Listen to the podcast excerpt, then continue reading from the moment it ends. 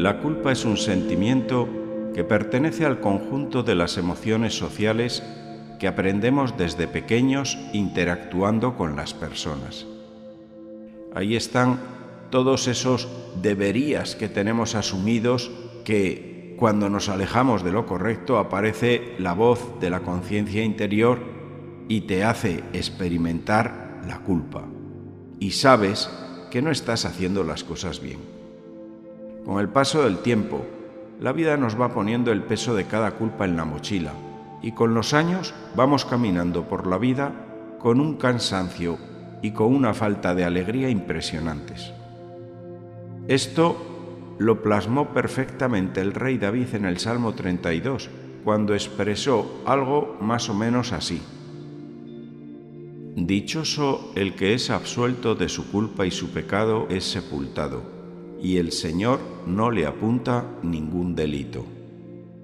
Cuando mantenía oculto mi pecado, me consumía rugiendo todo el día, porque tu mano, Señor, pesaba sobre mí. Mi corazón era como paja en verano. Cuando confesé mi pecado y no oculté mi delito, tú, Señor, me perdonaste y me libraste de la angustia.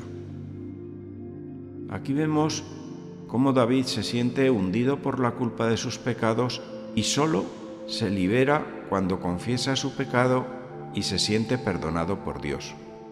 Entonces es cuando vuelve la alegría a su vida y se siente ligero. Y es que, como hemos dicho, todo pecado lleva adosada una carga de culpabilidad. Esto es un sentimiento, una emoción que emana como consecuencia de nuestros actos. Antes de Adán no existía la culpa, surgió por el acto de desobedecer. Para tener culpa debe existir primero un acusador, algo o alguien que te haga culpable.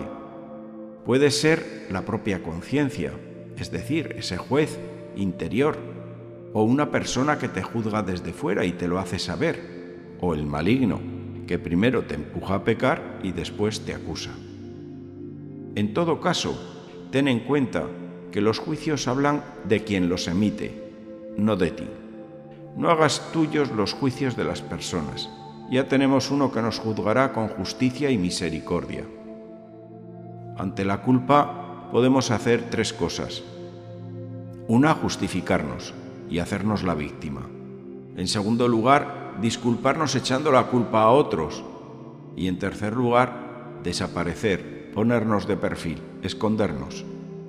Pero en verdad, lo mejor que podemos hacer siempre es reconocer el pecado y convertirnos sin escondernos. Ante los errores del pasado, si te pesan mucho, poco se puede hacer, aparte de responder al daño causado en la medida de lo posible. Eso, con lo que tú ya no puedes hacer nada, debes entregárselo a Dios. Hay uno que pagó por ti, Jesucristo. En ocasiones, escuchar la verdad nos acusa, señalando la zona oscura o sucia de nuestro interior con el ánimo de limpiarla. Si eso se hace con amor, no es malo en sí, pues produce un fruto bueno. Es como la poda antes de la cosecha del árbol. Otro elemento a tener en cuenta es que tú tienes que ser responsable de tus pensamientos, emociones, decisiones y acciones. La palabra responsabilidad es clave, pues debemos responder por nuestros actos. Hay una culpa mala que nos roba la alegría de vivir y de regenerarnos y que nos lleva a esconder nuestros actos para que nadie se entere, para que nadie nos acuse. Pero también hay una parte positiva en la culpa y es aquella que nos puede ayudar a no volver a cometer más errores. Eso se da cuando estamos bien, saneados, sensibles a la presencia de Dios. En todo caso, el antídoto es el perdón, pero debemos recibir el perdón de manos de alguien que conozca lo que hemos hecho. Solo así llega verdaderamente la liberación. Alguien que te conoce y a pesar de tu pecado te ama. Yo espero que a estas alturas tú sepas que Dios te ama tal y como eres y no como deberías de ser. Puedes preguntar, ¿por qué Dios no perdonó a Adán y Eva y así se acababa el problema de la culpa desde el origen? Pues porque Adán y Eva nunca pidieron perdón, culparon a los otros, se hicieron víctimas. ¿Y por qué seguimos sintiendo entonces la culpa a pesar de confesar nuestro pecado? Porque hay una culpa tóxica. La culpa no desaparece cambiando la conducta, sino cuando se te perdona lo que has hecho por la gracia, por amor. Cuando uno no puede perdonarse a sí mismo, es por el orgullo. Esas voces interiores nos dicen que algo tenemos que hacer o pagar. Eso no viene de Dios. Por eso es liberador ser sincero, minucioso en la confesión delante de un sacerdote donde se verbaliza el perdón de Dios.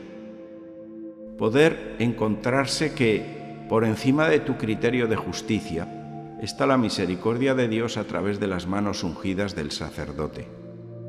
Hay dos polos a evitar. Por un lado, el legalismo que va llevando y acumulando errores, sanciones, reproches y que te dice una y otra vez que no eres suficientemente bueno. Y por otro lado, el libertinaje, que aplaude todo lo que haces, aunque esté mal, que te lo justifica privándote de la verdad y de la posibilidad de crecer y de superarte. Eso también te priva de sentir el amor y el perdón de Dios. Hay dos formas de perdón, el indulto y la amnistía. El indulto es cuando tú, que has cometido un delito y te han ingresado en prisión en pago por lo que hiciste, pero un juez te indulta, te da la orden para que te saquen de prisión, aunque en tu historial sigue constando tu pasado. Eso no se olvida, tu pecado permanece.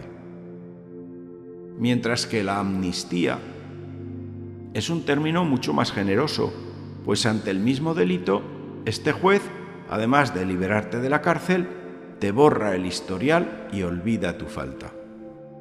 Este último es el sentido del perdón que hemos leído en el Salmo 32 al comenzar esta reflexión.